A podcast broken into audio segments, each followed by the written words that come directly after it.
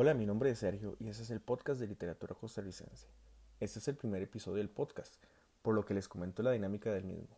En este espacio busco hablar sobre libros escritos y publicados en Costa Rica por autores nacionales o extranjeros. La idea es rescatar muchas obras literarias que son poco conocidas. En el episodio de hoy hablaremos de Marcos Ramírez, escrito por Carlos Luis Fallas. La edición que tengo hoy a mano es de 1973, de la editorial Lehman de Costa Rica. Parte de la autobiografía dice, Nací el 21 de enero de 1909 en un barrio humilde de la ciudad de La Juela. Por parte de mi madre soy de extracción campesina. Cuando yo tenía cuatro o cinco años de edad, mi madre contrajo un matrimonio con un obrero zapatero, muy pobre, con quien tuvo seis hijas. Me crié pues en un hogar proletariado.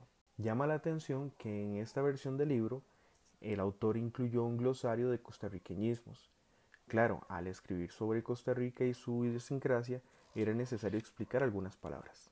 En este glosario podemos encontrar palabras como achará, baboso o con muy propias nuestras. Ahora les leeré parte del primer capítulo. Todos los Ramírez de la vieja generación nacieron y se criaron en el llano de Alajuela y pasaron su vida entre barrio y las montañas del norte, campesinos recios, astutos y resueltos, dejaron en el barrio una leyenda de aventuras y hechos de valor. De don Pedro Ramírez, mi bisabuelo, un verdadero Hércules por su estatura y su vigor, según lo describían mis abuelos y los ancianos del barrio que lo habían conocido, hombre severo y poco amigo de malgastar palabras, se contaba la siguiente anécdota. Celebrábase cierta fiesta en el mencionado barrio del Llano, cuyos vecinos tenían fama de pendenciarios, y ya de noche se provocó un violento choque con un grupo de campesinos del caserío de las canoas. Enloquecidos por el aguardiente, los hombres, después de unos cuantos puñetazos, sacaron a relucir sus crucetas y se atacaron con salvaje resolución.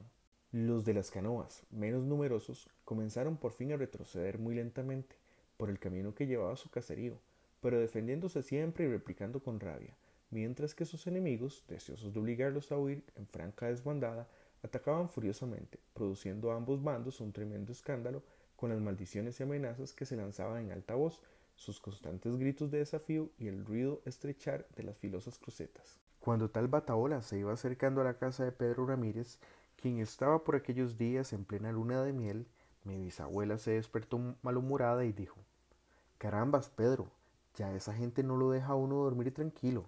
¿No habrá quien pueda sosegar a ese tajo de borrachos escandalosos?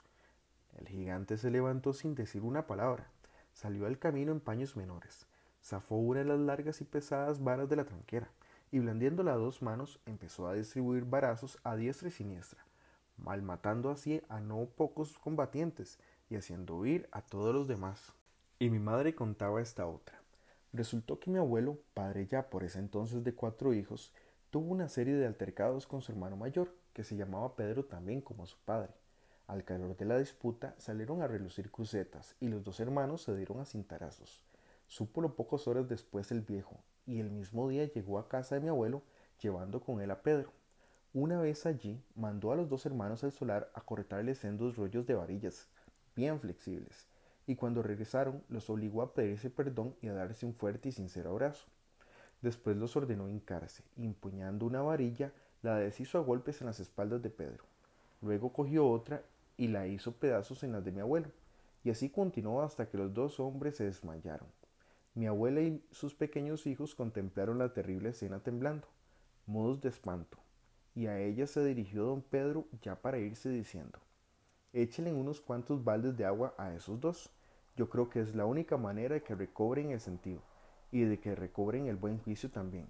Y los dos hombretones tuvieron que guardar cama por varios días.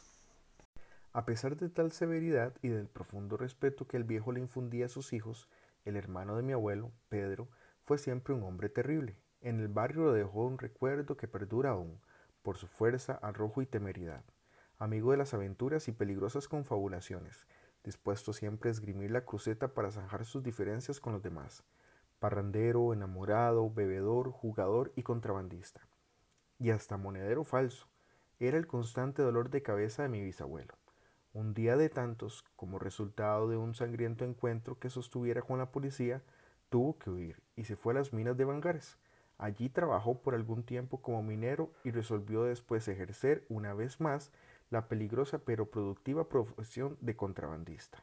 Al fin sentó cabeza, levantó una pequeña hacienda, se casó y dedicóse luego a criar a sus hijos dentro de las más severas normas de vida, hasta llegar a convertirse en un verdadero patriarca, querido y respetado por todos los vecinos. Tuve la oportunidad de conocer a mi famoso tío abuelo Pedro, pues yo estaba en casa de mis abuelos, pasando unas vacaciones, la única vez que él se decidiera abandonar Vangares para visitar a su hermano. Estuvo dos días con nosotros. Muy anciano ya y con el pelo blanquísimo, se conservaba vigoroso todavía, y era tan alto y grueso como yo me lo había imaginado siempre. Muy calmoso para moverse y para decir sus cosas, y de sonrisa bondadosa y fácil. A mí siempre me impresionaron mucho sobre todo sus enormes manos, por la sensación de tremenda fuerza que producían.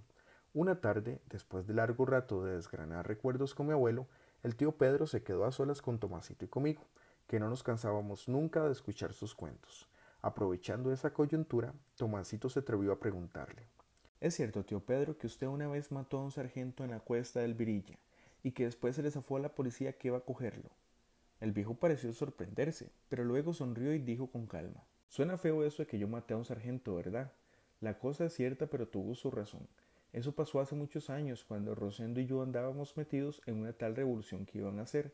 A mí me escogieron para que llevara un papel muy importante a don Fabric Gutiérrez, que estaba escondido en cierta casa de la capital. Me dieron mi buen revólver y la orden de llevar el papel, o dejar el pellejo en el camino. Y así fue la cosa. Yo salí en la tardecita, con una buena mula metido en mi chaqueta de dominguear y llevando mi guayacana, y las espuelas bien afiladas, lo mismo que el puñal, por lo que pudiera suceder. Iba de veras dispuesto a jugarme el cuero y por pura hombrada nada más, ¿saben? Y eso que uno es muy tonto cuando le falta experiencia. Llegué ya oscureciendo el bajo del virilla, lo más tranquilo y despreocupado, porque no había llegado a ver nada sospechoso, y cuando voy subiendo la cuesta, al dar la vuelta para salir al alto, me gritan de repente. Alto ahí, ¿quién vive? Y se me pone por delante un piquete de soldados gobiernistas, y el sargento lo más confiado me le echa a agarrar las riendas y me sofrena la mula. Yo entonces le digo, haciéndome el tonto, hágame el favor y me suelta esas riendas y se me hace un ladito, porque esa mula es muy chúcara y lo puede atropellar. Se me va piando ya gran carajo, porque lo tenemos que registrar, me gritó él amenazándome. Pero yo le gané la mano, con la zurda y de un solo guayacanazo mapié el soldado que me estaba metiendo el rifle en las costillas. Saco con otra mano el revólver y le meto su tiro al sargento en la pura cara, al tiempo que pico con las espuelas y la mula atropella bufando y llevándose entre las patas a los otros tres soldados. Ellos me hicieron algunos tiros después, pero ya era tarde, porque yo me les perdí en la vuelta entre el oscuro y el anochecer. Salí bien, pero la verdad es que yo siempre tuve mucha suerte para esas cosas terminó diciendo el viejo mientras se sobaba la barba y sonreía maliciosamente. Mi abuela, que nunca había podido ver con buenos ojos a su cuñado y que algo había alcanzado a oír desde la cocina, nos llamó después y nos dijo en tono desabrido y en voz baja Dejen de estarle oyendo sus cuentos a ese viejo mentiroso. Muy buena cosa me les está enseñando estos chiquillos. Y así llegamos al final del episodio de hoy. Espero este haya sido de su agrado. No olviden que pueden seguirme en redes sociales como arroba Sergio Maico. También me pueden escribir para comentar otros libros o autores que desean escuchar. Hasta el próximo episodio. Esto ha sido todo. Yo soy Sergio y este es el podcast de literatura costarricense.